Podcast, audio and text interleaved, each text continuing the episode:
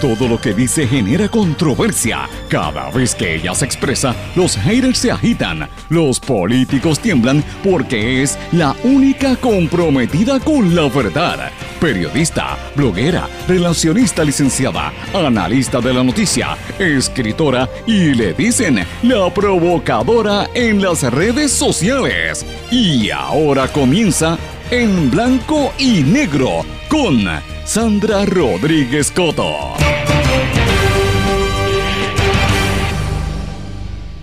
Bienvenidos a su programa en blanco y negro con Sandra para hoy miércoles 8 de mayo de 2019. Esta es la edición 272 de este su programa y les saluda Sandra Rodríguez Coto. Le doy la más cordial bienvenida, le doy las buenas tardes y les agradezco que estén en sintonía con nosotros en este su programa en blanco y negro con Sandra, donde todos los días tratamos algunos temas importantes para nosotros en Puerto Rico y para el resto del mundo, los temas que nos conectan, los temas que nos interesan y los temas que muchas veces no se discuten o no se le da el, ángulo eh, desde el punto de vista de la calle, ¿verdad? Del oído en tierra, de cómo debemos estar pensando y cómo es que estamos pensando los hombres y mujeres trabajadores de este país, porque muchas veces en los medios el enfoque es únicamente político-partidista. Pero como ustedes saben, en este espacio yo no estoy amarrada con ningún partido, yo no tengo vínculos, no, no cojo chayote, no recibo chayote ni payola de nadie. Así que eh, es totalmente mi opinión y en total libertad lo que expreso aquí. Y a mucha gente yo sé que no les gusta, no les dé su agrado, pero bueno, cuando uno dice la verdad, eso siempre sucede. La, la realidad es que yo no espero que usted cambie de opinión, yo lo que quiero es darle otro punto de vista para que usted tenga diversidad de pensamientos y de ideas para que usted llegue a sus propias conclusiones. Como todos los días, yo le doy las gracias por su sintonía, por sus mensajes y por la participación en este programa, porque aunque eh, no estoy tomando llamadas telefónicas, sí recibo muchos mensajes a través de las redes sociales, particularmente de mi página de Facebook en Sandra Rodríguez Coto y en Twitter, SRC Sandra.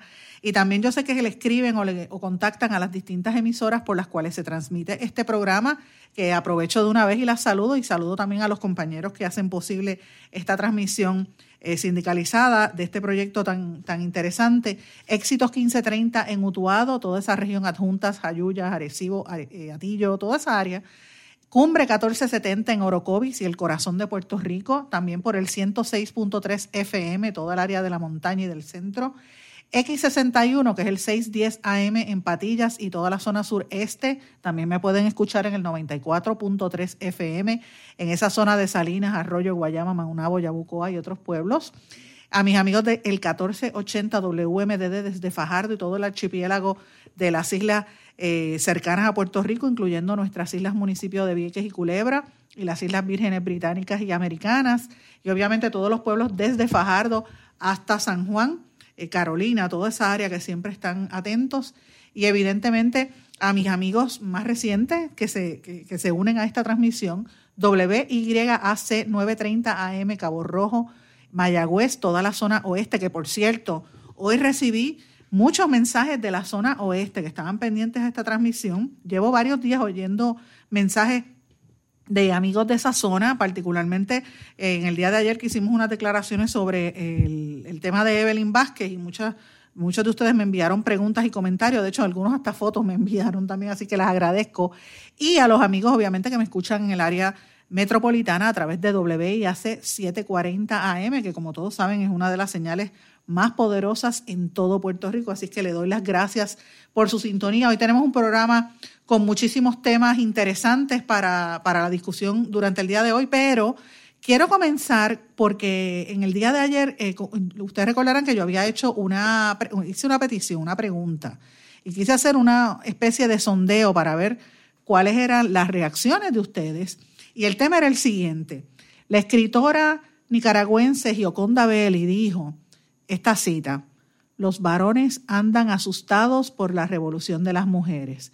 Ella dijo que la revolución de las mujeres es la más importante del siglo XX, fue la de todas las revoluciones que hubo fue la de las mujeres, porque básicamente cambia la forma de existir del planeta, te cambia la cultura y la revolución de las mujeres desde que comenzó en los años 70 nos ha cambiado a todos la manera de vivir eh, y uno se da cuenta cuando mira el pasado según Gioconda Belli la sociedad era totalmente distinta y ella pues llegó a esa conclusión de que los varones andan asustados por la revolución de la mujer, de las mujeres y que esto se ha activado incluso ahora más con los temas de Me Too y otros temas, ¿verdad? Y yo le pregunté a ustedes amigos qué ustedes pensaban, si, si estaban de acuerdo con ella o si estaban en contra.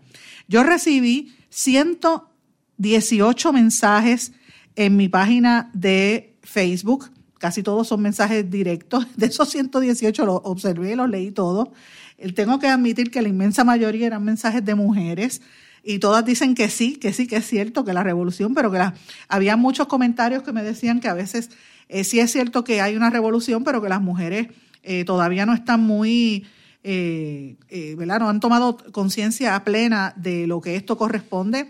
Algunas dicen que son mujeres que están tratando de sacar provecho y de hacerle daño a los hombres, otras me mencionaron que son mujeres que sencillamente odian a los hombres y muchas muchachas jóvenes de estas, de las que me contestaron a favor, me decían que eh, esto se nota mucho más en la juventud.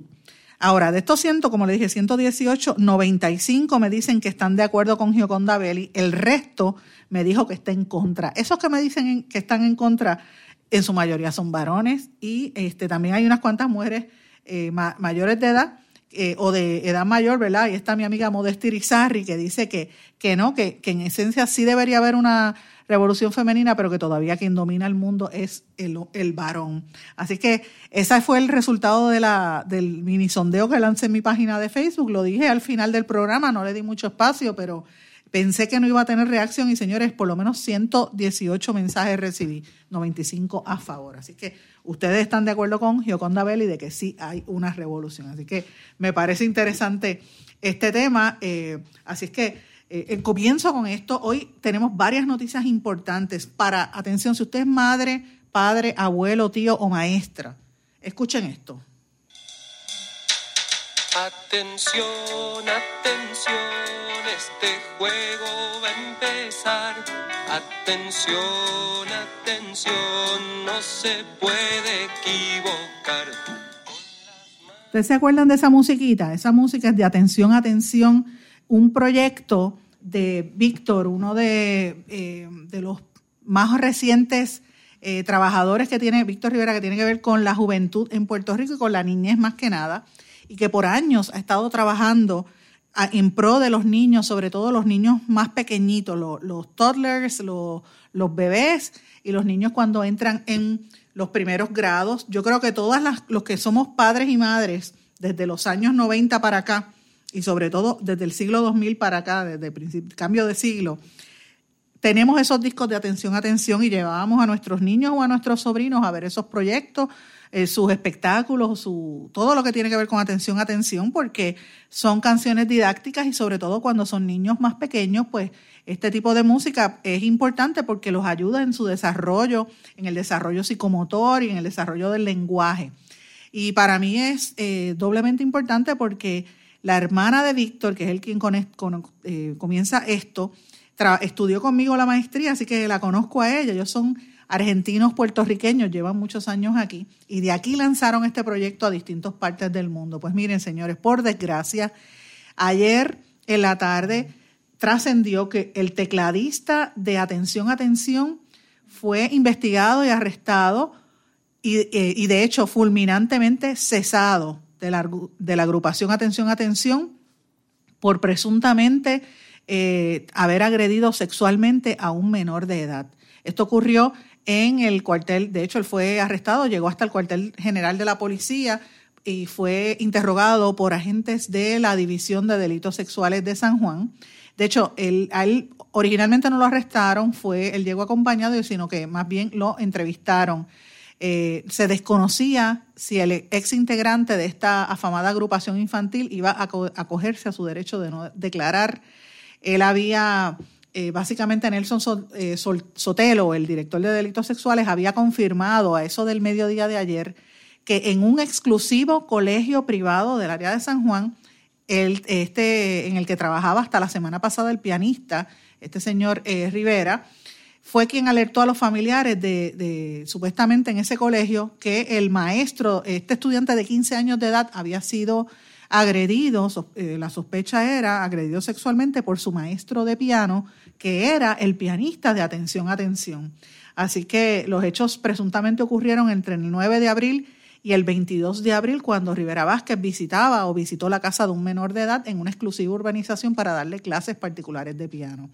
Así que la, el, estudiante, la madre y varios testigos han colaborado en la investigación que, se está, que ya se asignó y la organización Atención, Atención anunció que habían prescindido de los servicios de Rivera Vázquez. Yo tengo que decirles algo. Eh, por más de casi 15 años o casi 20 años, esta organización ha estado, el grupo de Atención, Atención, trabajando en pro de la niñez para el director de esta organización, Víctor Rivera, que es al quien mencioné al, principio, eh, él emitió unas declaraciones que las voy a leer a continuación. Él decía, para nuestra empresa es inaceptable la mera especulación de conductas ilegales entre miembros de la banda, por lo que la salida de Rivera Vázquez se concretó de forma inmediata. Siempre defenderemos los buenos valores y la seguridad de todos los niños y destacó que la agrupación lleva 20 años de trayectoria intachable que se han marcado por la influencia de su música en los niños en todo el mundo con mensajes educativos y positivos. Yo tengo que decir que es así, que es cierto, como dije, como madre eh, y como tía, porque tengo muchos sobrinos, a todos le compraba los discos, a los sobrinos y sobrinos nietos, que también tengo los discos de atención, atención. Es lamentable que una organización se vea vinculada a este tipo de, de circunstancias. Todavía no hay una acusación formal, pero pero es bien lamentable y aunque la organización no es culpable del, evento, volvemos a caer en el mismo tema este de, la vulnerabilidad de los niños de este país. Y yo quiero comenzar el programa con esto porque soy madre y porque es un tema que me preocupa grandemente y porque como he sido reportera y trabajo como, ¿verdad? como eh, reportera de opinión y como colaboradora de diversos grupos sociales y comunitarios, yo sé lo que está pasando en la calle, señores. Los temas de, mm, pedofilia, los temas incluso de agresiones sexuales intrafamiliares y en el entorno de hogares donde la madre se casa con otra persona o se pone a vivir con, con una pareja, casi siempre se dan estas dinámicas. Y señores, uno tiene que vivir con los ojos bien abiertos. Por desgracia, ese es el mundo en que estamos viviendo la inocencia de los niños se está perdiendo precisamente por este tipo de cosas. Y no nadie está exento a vivir una experiencia como esta. Dios quiera que no sea cierto, pero ya, ya de por sí hay una mancha sobre, sobre estas ejecutorias porque hay unas, unos señalamientos en contra de esta, de esta persona. Y esto no, esto no, no se limita a ninguna clase social. Esto pasa en todos los renglones en las clases sociales más altas incluso se, se guarda y se, se, mantiene el secreto, lo cual es peor, le hace daño, más daño a los niños. Cuando aquí se hablan de los temas en las iglesias, por ejemplo, la iglesia católica, todos los casos de los sacerdotes acusados de pederast, de, pedofilia, al igual que los pastores, que son muchísimos entre las, entre las feligresas jóvenes. Aquí hay pastores que se casan con muchachas que son menores de edad eh, y eso pues como que la gente no dice nada, pero también, eh, también son de dudosa, eh, ¿verdad? origen, porque son menores de edad y son sus feligreses. Pues mira, nos, nos pone a pensar a todos sobre esta situación.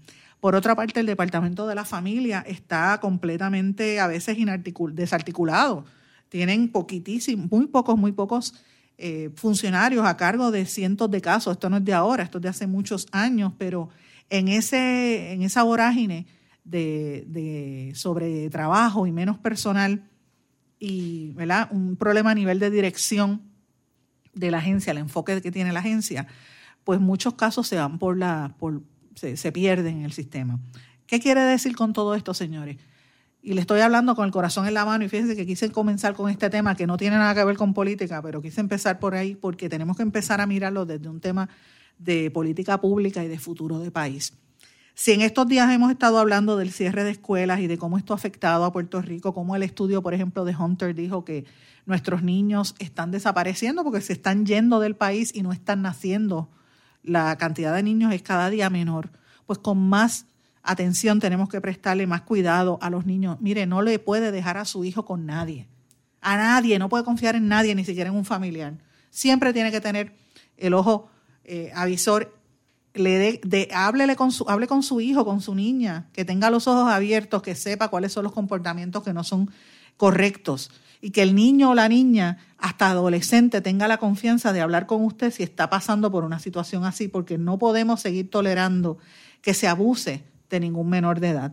Hay algunos menores que son más vulnerables de otros que otros. Los niños, eh, por ejemplo, los niños con impedimentos sucede mucho más porque precisamente al, estar con impedimentos son más vulnerables. Así que con más razón hay que tener cuidado. Y en las escuelas los maestros, mira, hay que tener más de un maestro por salón y tiene que haber supervisión también. Y, también con los jóvenes que son adolescentes y en las escuelas hay nenes más pequeños, pues mire, este, hay que tener mucha, mucho cuidado. Me da mucha pena con esta situación de atención, atención. Ojalá que esto pues sea eh, un, un, capítulo que se cierra rápido. No es la primera vez que sucede. Yo recuerdo que eh, eh, señalamientos parecidos se dio en una ocasión y si no me equivoco fue convicto. Usted se acuerda uno que eran cuatro payasos, eh, los dulces payasos eran, los alegres payasos, le pasó también y también pasó con uno de los que era interpretaba a los Reyes Magos en, de, de Juana Díaz en un momento. Así que, pues esto sucede en todas partes y lo importante es que tenemos que proteger a nuestra, a nuestra juventud. Si usted ve que un niño está actuando de una manera distinta, el niño se pone huraño o el niño se pone extremadamente agresivo o se enferma constantemente, mire, pregúntele, trate de mirarlo. Cuando su niño llega de la escuela, mire, lo toque, lo verifique. Porque a veces los niños se quedan callados y los padres, yo he visto madres que están más pendientes al celular o a la, a la novela que estar pendiente a los muchachitos. Mire, y, estas cosas pasan. No podemos permitir que esto suceda con la niñez. Así que, señores, eh, quise comenzar con esto porque es un tema de verdad bien, bien preocupante. Y a veces uno no quiere tocar estos temas, pero hay que hacerlo porque vivimos en un, en un mundo que está cada día más difícil y con menos valores. Así que tenemos que comenzar con esto. Señores, pero voy a, voy a cambiar un poco el tema, voy a hablar de temas de noticias importantes que se han estado discutiendo estos días.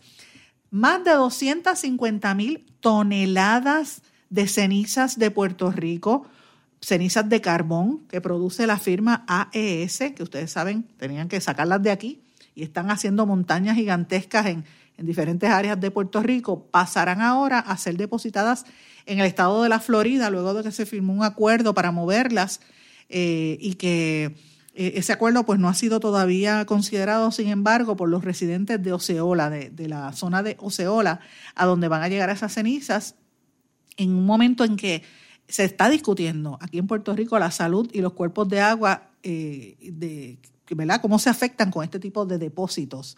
Fred Hawkins, comisionado de Oceola, dijo para una cadena de televisión hispana en los Estados Unidos que firmó un contrato que faculta el depósito de hasta 250 mil toneladas de cenizas de Puerto Rico en el vertedero JED Landfill, en el sur de la ciudad St. Cloud. El contrato se extiende hasta el 31 de diciembre de este año. Y, este señor dice que él sabe que a la gente no le gusta, pero había una ventana muy corta de tiempo y que lo aceptó y que lo aceptaron. La, el daño que ha ocurrido a, base de esas cenizas es incontable, o sea, es inimaginable. El daño ya se hizo al acuífero del sur y al área. Ustedes recordarán los que siguen este programa que nosotros estuvimos, el doctor Chopper y esta servidora y el amigo José Raúl Arriaga, estuvimos transmitiendo desde Patillas precisamente. Fuimos a Guayama y el día que fuimos a hacer eh, una transmisión eh, desde la emisora de radio de allá y de a través de mi Facebook Live, bajamos y vimos esa montaña y gigantesca, eso fue un viernes, una montaña gigantesca de cenizas, que yo terminé con una alergia terrible y, e inmediatamente al, a los dos días la compañía emitió un comunicado diciendo que todo estaba bien y terminó con una multa del gobierno porque evidentemente están violando la ley. AES Puerto Rico confirmó que había llegado a ese acuerdo alegando mediante declaraciones escritas que se encargaron de escoger una línea, como ellos dicen, de vanguardia con un vertedero ecológico eh, para poner los depósitos que no causen daño alguno y la eh, eliminación de residuos de combustión de carbón es bastante común y cotidiana según ellos y está de acuerdo con la Agencia de Protección Ambiental de los Estados Unidos y para que tengan una idea, más de 100 millones de toneladas se producen en Estados Unidos anualmente, más de la mitad de ese material se desecha en vertederos o en embalses de superficies en todo el país.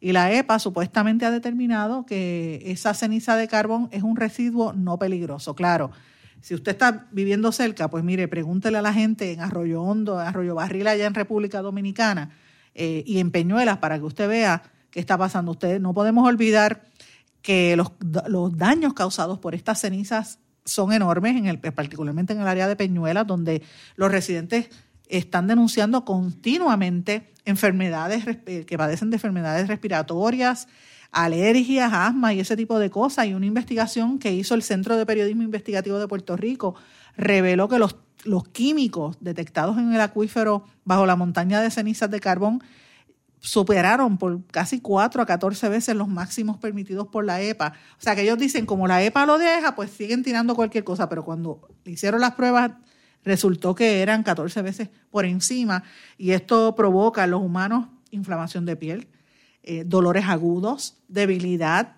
disfunción hepática, vómitos y hasta muerte por envenenamiento. O sea, eso envenena el aire. Yo les puedo decir el día que yo pasé allí con, con Dr. Chopper, y eso está de, yo, yo lo probé porque yo estoy haciendo un Facebook Live y hablando me dio la alergia y no pude continuar hablando por la cantidad de polvos que había en el área y me tuve que tapar la nariz porque es que fue, es una cosa bastante terrible. Así que eh, es desgraciado que haya gente viviendo cerca de esa zona. Señores, el gobernador Ricardo Rosselló anunció también una noticia positiva, dijo que va a liberar a los municipios de las aportaciones a las pensiones al PayGo y a la Administración de Servicios de Salud por el concepto de las pensiones y el plan de salud del gobierno, informó el presidente del CRIM, Javier Carrasquillo. Rosselló se comprometió a firmar el proyecto del Senado 258 que transferiría a partir del primero de julio esa responsabilidad al gobierno central como una medida para tratar de paliar la eliminación de los 350 millones en transferencias a los municipios dispuestos en el plan fiscal. Eh, habrá que ver si él logra hacer este, este proyecto con el CRIM, precisamente porque no se ha aprobado el plan fiscal y el plan fiscal tiene eh, varias eh, situaciones ahí. El gobernador también ayer anunció la nominación de la sustituta de Saavedra para eh, dirigir el Departamento del Trabajo, lo hizo en Fortaleza, anunció la nominación de Briseida Torres Reyes para sustituir al licenciado Carlos Saavedra a la Secretaría del Departamento del Trabajo. Saavedra había estado en supuestamente le, pusieron la posición de asesor en Fortaleza, pero qué casualidad que en la conferencia de prensa él no estuvo por allí. Eh, todo el mundo sabe que Saavedra impulsó la reforma laboral, que, en efecto fue una reforma patronal, no, no laboral. La, en este caso, quien lo sustituye es una abogada que viene del bufete Onili Borges, un bufete bastante reconocido donde trabajó Pedro Pierluisi, por ejemplo, en Atorrey. Es un bufete patronal ya que casi todos los empleados, los clientes que tiene son patronales, uno de los principales bufetes del país. Y con este gobierno, pues ha aumentado muchísimo su, su cartera de clientes. Ella, además de eso, había fungido como oficial jurídico del eh, juez del Tribunal Supremo, el amigo Luis Estrella. Amigo digo porque lo conozco desde la época que estaba en el Capitolio. Eh, y ella pues dice que se le preguntó específicamente, y entiendo que la pregunta la hizo doctor Chopper, precisamente, que si ella estaba, eh, iba, cómo iba a cambiar de mentalidad de, ser eh, protectora de patronos a, proteger a los trabajadores. Y ella dijo pues que tenía la experiencia de haber trabajado en el Tribunal Supremo. Tiene un bachillerato de eh, Administración de Empresas en la Universidad de Puerto Rico y un Juris Doctor de la Facultad de Derecho de esa misma universidad. Eh, y escuchemos parte de lo que dijo ella en la conferencia de prensa cuando el gobernador la nominó ante la prensa. Más allá de eso, pues le voy a, le voy a dar prioridad a áreas y proyectos que yo entiendo que son de importancia y que hay que seguir trabajando en ellos. Es por eso que, eh, en particular le quisiera dar particular importancia a medidas dirigidas a seguir buscando la igualdad de la mujer en el trabajo a medidas dirigidas a buscar esa equidad salarial. Importante, equidad salarial y el, derecho de la mujer. Veremos a ver si sobre la marcha lo logra, porque muchas de las medidas que viene imponiendo y que va a imponer la Junta de Control Fiscal van a hacer todo lo contrario. Vamos a una pausa y regresamos enseguida, amigos. No se retiren, el análisis y la controversia continúa en breve, en blanco y negro, con Sandra Rodríguez Coto.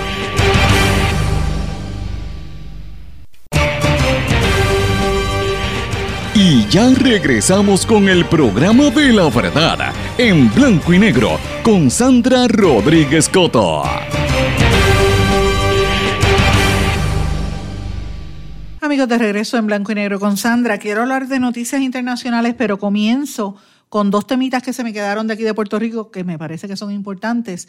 El primero, la Asociación Puertorriqueña de Profesores Universitarios, la APU, y nueve de sus integrantes en su carácter individual presentaron ante el Tribunal Federal una demanda contra la Junta de Control Fiscal, la Junta de Gobierno de la UPR y el presidente de la universidad, Jorge Haddock.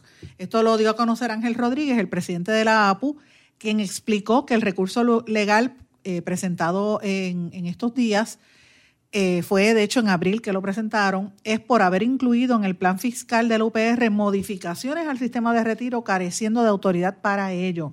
El profesor afirmó que el sistema de retiro de la UPR como fideicomiso es autónomo y completamente independiente y separado de los estados individuales de los fiduciarios según él, no existe una disposición legal que le confiera a la Junta Fiscal la facultad para supervisar el fideicomiso de los sistemas de retiro del UPR. Por lo tanto, la Junta Fiscal excede su poder al recomendar reducir las pensiones y congelar el plan de pensiones de los, eh, de los maestros y de los empleados del sistema eh, universitario. La APO está demandando a los miembros de la Junta de Gobierno, a la UPR y a todos los demás porque no hicieron su trabajo. Esto lo dijeron en una rueda de prensa en el día de ayer. Eh, y eh, los empleados del UPR siempre están pagando, todas las quincenas cumplen con sus aportaciones individuales y, y con el pago de préstamos y ellos entienden que la Junta se excedió.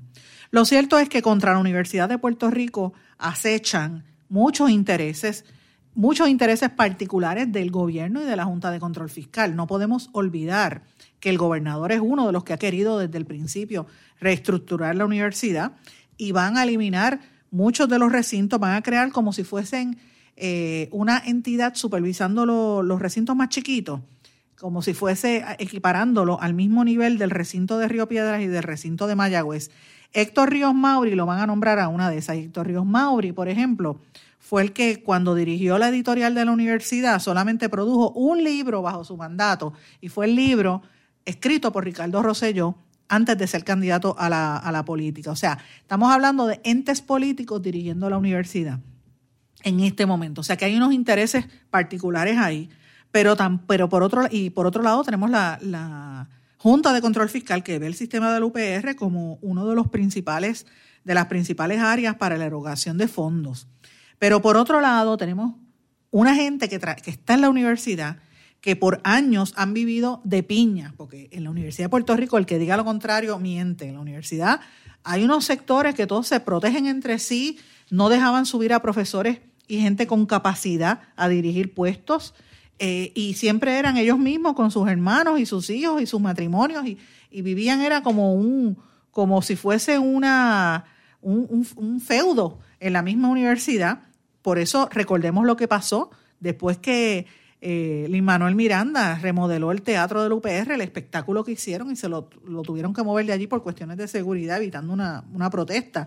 Y a veces uno tiene que entender que la universidad, parte del problema que tiene y del inmovilismo en la universidad es precisamente por gente como los que están eh, quejándose ahora cuando han visto que le van a quitar su su plan de retiro, porque son gente que durante años no permitieron acceso y no permitieron eh, entrada a otros sectores. Así que yo no estoy diciendo que sea justo ni correcto, pero eh, no podemos tapar el cielo con la mano y en la universidad también hay muchísimos intereses político-partidistas, ideológicos, eh, y piensan que desde la universidad se va a hacer una revolución y, y, realmente estamos en un momento donde competimos en todas partes del mundo a nivel internacional y se tiene que mirar la educación como un gran, eh, ¿verdad? Una entidad que, una oportunidad que nos, nos, permita eh, prácticamente llegar a que todo el mundo sea igual y a que todo el mundo tenga acceso a, un futuro más brillante, un, un, futuro de oportunidades, sobre todo las personas pobres, la gente que no tiene acceso. Y por desgracia, la universidad, pues muchas veces eso no sucede. Además de que la universidad, como dije, hay unos sistemas de piñas donde ellos, yo le llamo las piñas, son los los claques, los grupos, donde no permiten a nadie que sea de pensamiento moderno y ni, de pensamiento también eh, distinto, de ideologías incluso políticas distintas. Y eso lo vemos en la manera en que se, se empecinan muchas veces con los mismos temas y por eso la universidad en ocasiones se mantiene arcaica y se tarda tanto en una toma de decisiones. Así que eh, no digo que esto se lo merecen porque no lo merecen, más nunca, pero ciertamente podemos entender que también ha habido problemas internos que no supieron defender adecuadamente su universidad en el momento que tenían que hacerlo. Lo que me trae al otro tema y es que eh, habiendo dicho ambos puntos, tanto el de la Universidad de Puerto Rico como el de, el de la Junta, no es menos cierto la situación que estamos viviendo ahora mismo y es que, señores, hay un, uno podría aparentar o podría determinar que aquí se está haciendo un espectáculo o es una estrategia también para ir en contra de todos y cada uno de aquellas instituciones donde fomenten la cultura y la educación de Puerto Rico, porque fíjense cómo han destruido el Departamento de Educación, fíjense cómo han destruido o pretenden destruir la Universidad de Puerto Rico, las instituciones como, como el Instituto de Cultura, la misma Orquesta Sinfónica que tuvo una protesta porque volvieron a quitarle fondos a pesar de estar eh, dando gloria al país, todas las instituciones de educación y de cultura. Es como que quieren crear un pueblo desarraigado, sin cultura, bruto, para que entonces se entretenga más con, con el reggaetón y con el trap y no tenga la, la, capacidad supuestamente de pensar y analizar, porque eso es lo que parece. Por eso es que hay que resistir, señores, por eso es que hay que dar la batalla y hay que cuestionar este tipo de cosas cuando se tomen las determinaciones y hay que insistir, porque se les recorta la universidad, se les recorta educación, pero los contratos a los amigos, y los gastos excesivos en publicidad y los gastos excesivos en, en, fiestas y en actividades que no tienen nada que ver, pues mira, eso no los recortan. Ahí es donde, y el cabildeo sobre todo, cabildeo, que están votando millones de dólares para tratar de conseguir una reunión con Trump y no se le va, no se le va a dar. Así que eso es parte del problema. Y hablando de Trump, señores, Trump en el día de ayer trascendió y hoy también que le está prestando más atención a las necesidades del estado de la Florida, pero no a las de Puerto Rico. Ustedes saben que eso lo habíamos dicho anteriormente. Trump ha medido las fuerzas y él sabe que él, no le importa lo que diga el gobernador y el, el, gobernador había dicho o había dado a entender que los puertorriqueños en la Florida le iban a dar le iban a votar en contra a Trump o se iban a oponer a Trump, señores, todo lo contrario. Trump sabe que los, los, los puertorriqueños que se han mudado allá están a favor de él, están a favor de sus políticas. Así que por eso es que él se tira estas maromas, a pesar de que el gobernador incluso le hizo campaña en contra. El presidente Trump anunció que va a ir a Florida, a la zona afectada por el huracán Michael, y se mostró abierto y positivo a continuar asignando fondos para Florida, que ustedes saben fue devastada por ese huracán que fue reclasificado por el Servicio Nacional de Meteorología como un huracán categoría 5.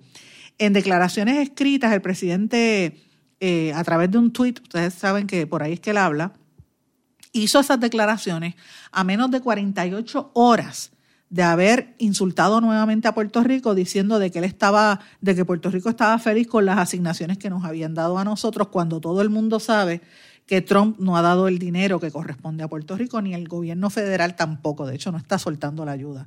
Eh, así es que el tuit de él decía, preparándome para irme a uno de mis lugares favoritos, el Florida Panhandle, donde hemos dado y estamos dando miles de millones de dólares a la devastación causada por el huracán Michael, aunque los demócratas están totalmente en nuestro camino y no, quiero, no quieren que el dinero vaya allí, lo estamos logrando, dijo Trump mediante un tuit.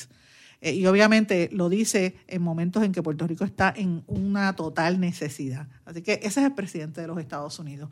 Y hablando de Estados Unidos, también la Comisión de la Cámara de, la, de Asuntos Jurídicos de la Cámara de Representantes Federal aprobó declarar en desacato al secretario de Justicia William Barr, que lo, lo que intensifica aún más esa guerra, porque es prácticamente lo que tienen, una guerra entre Donald Trump y el, gobierno, el, Estado, por el acceso al informe del fiscal especial Robert Mueller.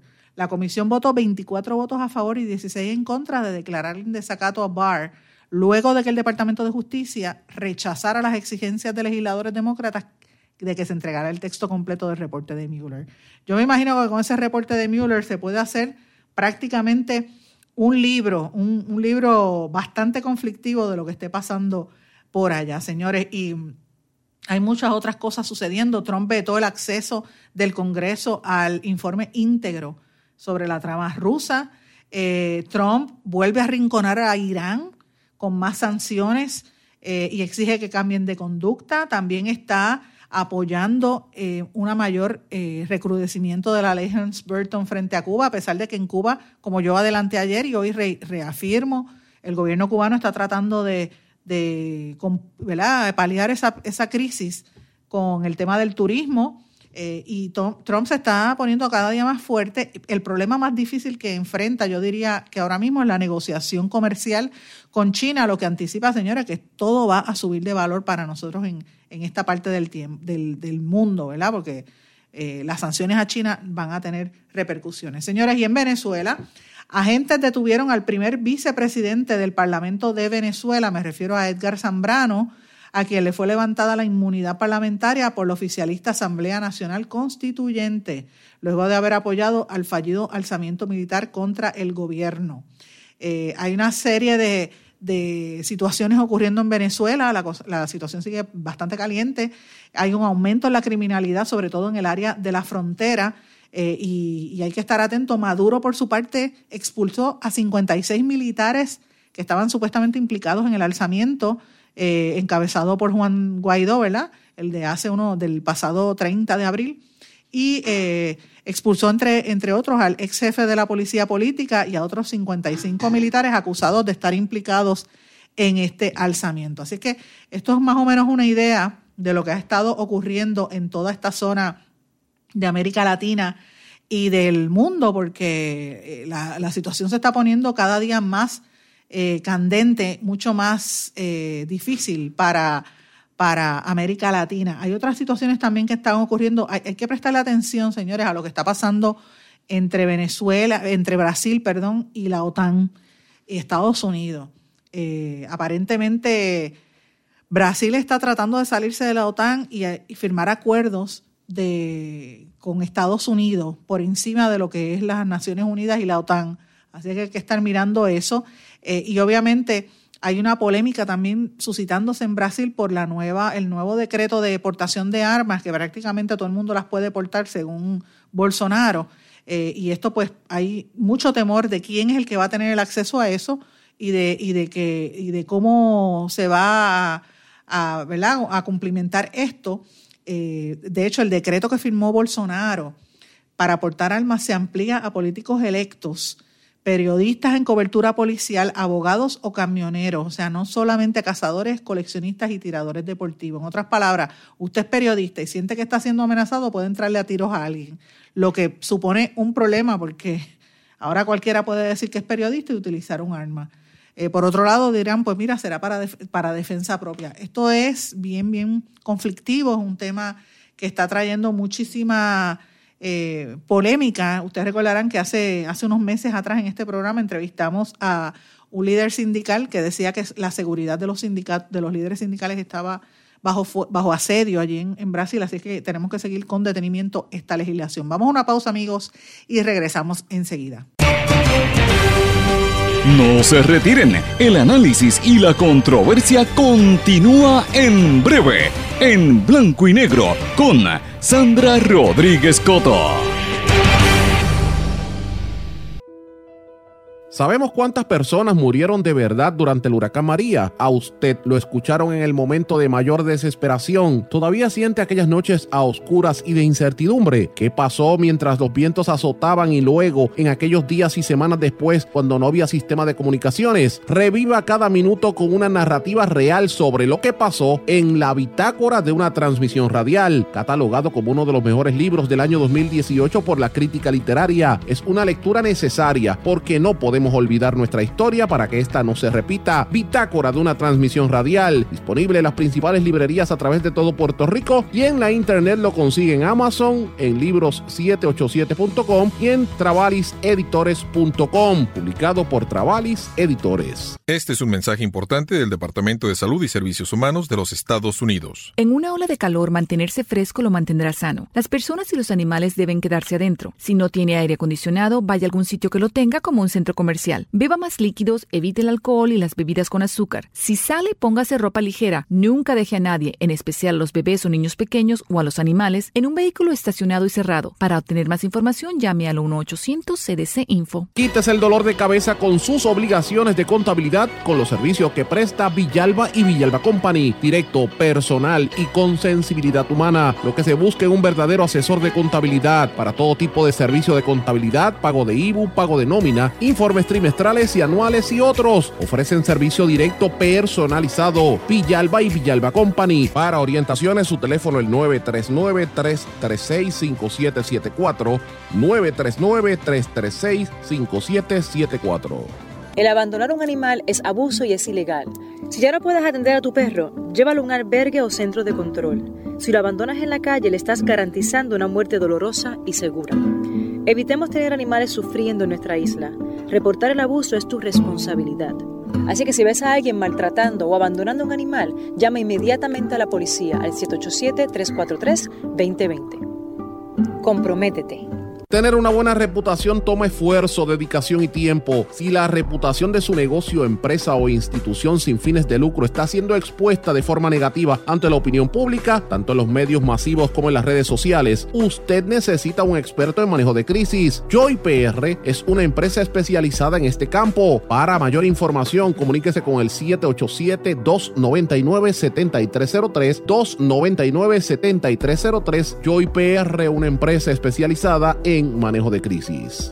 Aspira de Puerto Rico celebra 50 años educando y transformando a Puerto Rico. Lo ha logrado potenciando las circunstancias educativas y sociales que rodean a miles de jóvenes que viven en la pobreza, a veteranos y a poblaciones en alto riesgo. Para información sobre las actividades del 50 aniversario de Aspira de Puerto Rico y sus servicios, llame al 787-641-1985. También puede acceder a www.facebook.com diagonal Aspira de Puerto Rico.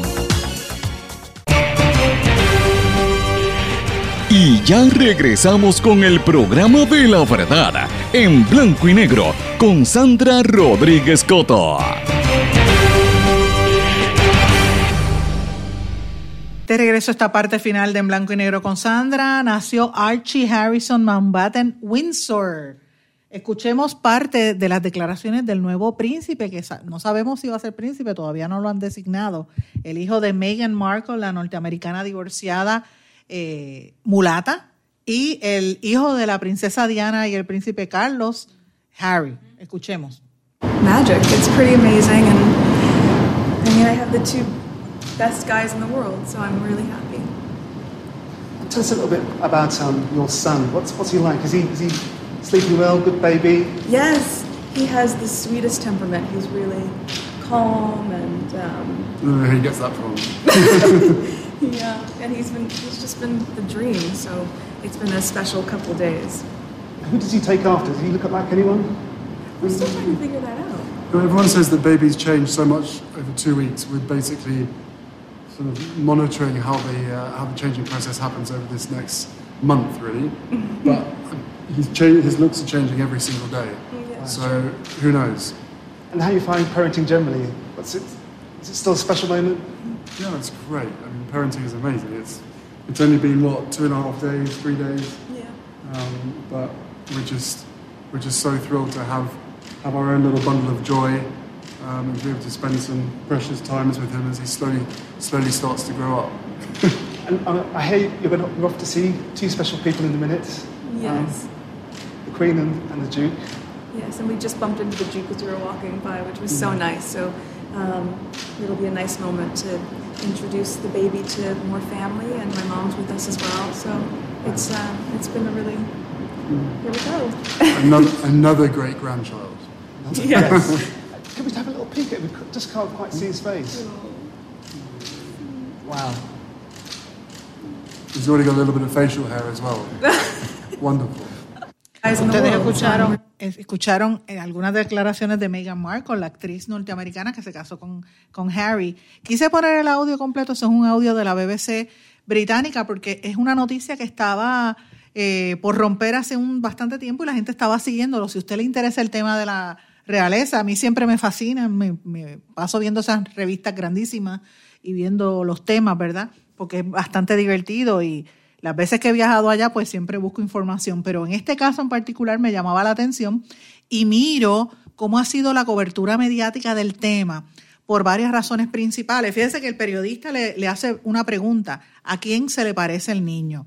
Eh, y él, él dice, bueno, le dice Harry, todavía es muy prematuro, el nene tiene dos días o todavía pues en las primeras dos semanas van cambiando su cara, no sabemos. Lo tenían bien cubierto, la cabecita y con una ropita blanca, me imagino que tienen que haber visto los vídeos en todos los canales. Así que no sabemos si el nene es blanco, negro, rojo, y esa es la pregunta que está en boca de todo el mundo. ¿Será negro? ¿Será blanco? ¿Será mulato? ¿Será cuarterón? ¿Qué es él?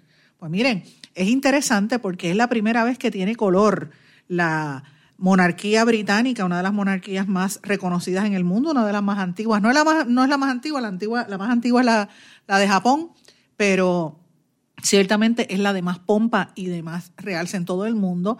Y el hecho de que se case el hijo menor de Diana, que habían, ustedes recordarán, en la época en que él era niño eh, y adolescente, lo, inquieto que era, se casa con una mujer divorciada americana, que ustedes recordarán, esta línea de la familia eh, eh, de, los Windsor y de los Mountbatten eh, llega al, al, poder, la reina Isabel llega al, al poder a través de su madre, porque su, su, su, papá tuvo que asumir la, el reinado, ya que su tío, que era el, el que era rey, abdicó precisamente porque se había casado con, una, con Wally Simpson, una americana divorciada en la época de la Segunda Guerra Mundial y él pues por presiones y él era pro-nazi, terminó abdicando al trono y terminaron viviendo en una isla del Caribe, los que recuerdan la historia. Así que siempre la relación entre Inglaterra y, y la Casa Real y los, los, americanos pues siempre había estado vinculada, pero de la matizada por esa situación. Pero la reina Isabel que lleva tiene sobre 90 años de edad, lleva, es la reina más eh, longeva, actualmente una de las más longevas yo creo que en la historia. Ciertamente ha ido cambiando la casa Windsor a, partir de, entonces hasta que eh, Harry se casa con esta actriz divorciada y norteamericana y encima mulata porque es hija de una mujer negra y de un hombre blanco. Así que por ahí es que vienen las preguntas para ver si un heredero al trono británico tiene color en la piel. No es el primer heredero o, hijo de un príncipe o un rey eh, que tenga otra raza. El príncipe Alberto de Mónaco, que es un principado, tiene dos hijos con la, con la princesa. Ellos no son reyes, pero la, la que vendría siendo la equivalente a la princesa, que es una australiana, tiene, él tuvo gemelos, pero antes de eso él estuvo relacionado con una mujer de África y, tuvieron un niño. Pero como fue un niño fuera del matrimonio, pues no tiene derecho a, solicitar eh, ser el príncipe de, del, del príncipe de Mónaco. Así que evidentemente sí hay un hijo, pero lo tienen considerado como fuera del matrimonio, eh, aunque está reconocido como tal. Eso es en Mónaco. Eh, habrá que ver en otras regiones. En, vemos como todas estas estructuras que se utilizan eh, son eh, símbolos del, pasado, ¿verdad? Cómo han ido cambiando en algunos países, como pasa en Inglaterra y un poco en España, pues los reyes y los, los nobles pues tienen una función más como decorativa y de unidad nacional y de temas para entretener al pueblo. Eh, y aquí en Estados Unidos y en América hay unas figuras que hay unas personalidades que cada cierto tiempo vienen a ocupar ese espacio ante la opinión pública que tenían los reyes o que tienen los reyes en España. Por ejemplo, en Inglaterra se ve, en, Estados Unidos se veía que era eh, Lady Diana, eh, perdón, este, Jacqueline Kennedy y Kennedy en algún momento, los políticos en otro momento, en otras ocasiones lo han asumido eh, figuras del entretenimiento y del cine que acaparan la atención de todo el mundo. Así que, pues, en Inglaterra, pues sí tienen sus actores, pero siempre la la familia real tiene un, espacio ahí importante. Los duques de Sussex, que es el príncipe Harry y Meghan Markle, eh, le pusieron de nombre Archie Harrison Mountbatten Windsor. Eh, y vamos a hablar un poquito más en detalle sobre ese nombre, porque es que eh, tiene ese nombre tan grande y porque es Mountbatten y ese es el nombre que asumió el, príncipe, el marido de la reina. Él lo adoptó, de, lo aceptó de, de un tío de ellos. Hasta ahora no se va a conocer como príncipe. Me llamó mucho la atención de que en la, fotografía que circularon en la casa, en la página oficial de, la Casa Real, tienen a la, abue- a la bisabuela, a la reina con el príncipe Felipe, o sea, los dos bisabuelos, Harry detrás, y entonces está Meghan con su mamá negra y el nene en brazos. O sea, es una, es una foto bien elocuente que te dice hacia dónde es que se está dirigiendo el mundo y evidentemente es un mundo interconectado, interracial y, y con otras divisiones. Se ve a la reina bien contenta viendo a su, a su nuevo bisnieto, ¿verdad? Eh, y me parece interesante. Uno, dirá, bueno, nosotros no tenemos realeza, pero estos temas son interesantes. El, nombre, la, elección del nombre tomó por sorpresa a los que apostaban que se le iban a poner de nombre Arturo, Alberto o Alexander, Alejandro. Y ninguno de, de- no, no era el nombre que la gente esperaba. Archie no tiene ninguna connotación para la realeza británica. Harrison también es un nombre completamente nuevo para la familia real. Archie es un nombre de origen germánico, significa genuino, audaz y valiente. Y es más popular en el Reino Unido que en los Estados Unidos. El nombre original es Archibald, que había sido usado en las tierras altas de Escocia durante la Edad Media. En el 2017, Archie ocupó el puesto número 18 entre los nombres más populares para niños en Inglaterra y Gales. Y ese año, 2.800 niños fueron llamados Archie. Sin embargo, en Estados Unidos, más niños utilizan ese nombre. Harrison, por su parte, también es un nombre bastante común en, la, en el Reino Unido. El nombre originalmente se usaba como un apellido que significa hijo de Harry. Harrison, hijo de Harry. Es como Rodríguez, hijo de Rodrigo. O Fernández, hijo de Fernando. Pues así que eran los nombres, ¿verdad? Eh, y puede que, que eh, uno rápido, rápido lo- los investigadores y la prensa internacional empiezan a buscar estos nombres para identificar cuál es la etimología, de dónde es que sale, ¿verdad? El apellido que, que va a asumir el niño es Mountbatten Windsor. La realeza británica, eh, los descendientes de la reina usan el título real, no necesitan un apellido. O sea, es Príncipe Harry, no tiene que poner su apellido, pero en algún momento si lo necesitan, entonces el apellido es Mountbatten Windsor, que apareció por primera vez en un documento oficial en el 1973 cuando la princesa Anne se casó con Mark Phillips, con el capitán Mark Phillips. Así que eh, esperan que este niño cambie la monarquía. Es un niño con evidentemente raza negra en su, eh, y con sangre negra, porque por ahí hay un, espacio y yo, se cree que esto va a cambiar en algo la realeza. Y otra cosa, yo le digo a ustedes, amigos, si ustedes tienen un nombre que no se ha inventado, de esos que ahora le ponen, mezclan nombres eh, con dos y tres palabras y le ponen nombres así extraños como Ilepsiri, Yudelkis y cosas así. Si usted tiene un nombre un poco más tradicional, busque el nombre, busque el significado del nombre. Todos los nombres deben tener una etimología y, tienen un significado. Y muchas veces el nombre eh, viene eh, con, ¿cómo le digo? Viene con una, con, una, con, un, con un peso y tiene mucho que ver con la personalidad del niño, el significado del nombre. Y eso pues es importante que, que uno lo sepa cuando va a nombrar un bebé o cuando usted, usted está buscando una información, cuál es el origen de ese nombre, por qué todos los nombres tienen un, un- origen, un significado.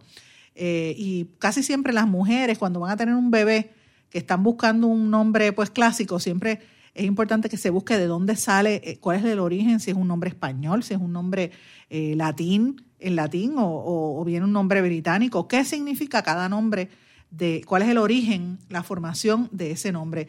Yo les digo, cuando mi niña nació, yo le puse Mariela y luego encontré de dónde salía el nombre Mariela. Mariela venía de la unión de María y Estela. María significa la elegida y Estela significa estrella. Así que mi hija se llama la estrella elegida. Mira qué, qué casualidad. Y eso fue un nombre que a mí me sonó y no sabía ese era el significado. El nombre Sandra, por ejemplo, que es el nombre mío, viene de, de un, viene una, ¿verdad? De, la ascendencia viene de, de Alexander, eh, tiene varios nombres, varios significados. por lo general le llaman Sandra, es un nombre griego, significa la protectora. Es una, una variante de Alexandra o de, Ale- o de Alejandra, que era un nombre, el nombre original. Eh, y entonces es un nombre que siempre se asocia con, con compromiso, con mujeres que, o con perso- personas, particularmente mujeres que somos comprometidas. Así que busque el origen de su nombre, busque gente que tiene ese nombre y entienda por qué su nombre tiene una razón de ser. Eh, y por eso es que he dedicado este segmento al niño, porque es un tema del que todas las mujeres hemos estado hablando en estos días y el por qué la importancia del nombre. Señores, ¿cuál es su nombre y qué significa? Me deja saber, me escribe a través de las redes sociales en Facebook, Sandra Rodríguez Coto, o en Twitter, SRC Sandra. Lo, con esto los dejo y que pasen todos muy buenas tardes. ¿Se quedó con ganas de más? Busque a Sandra Rodríguez Coto en las redes sociales o acceda a en blanco y porque a la hora de decir la verdad solo hay una persona en la cual se puede confiar. Sandra Rodríguez Coto en blanco y negro.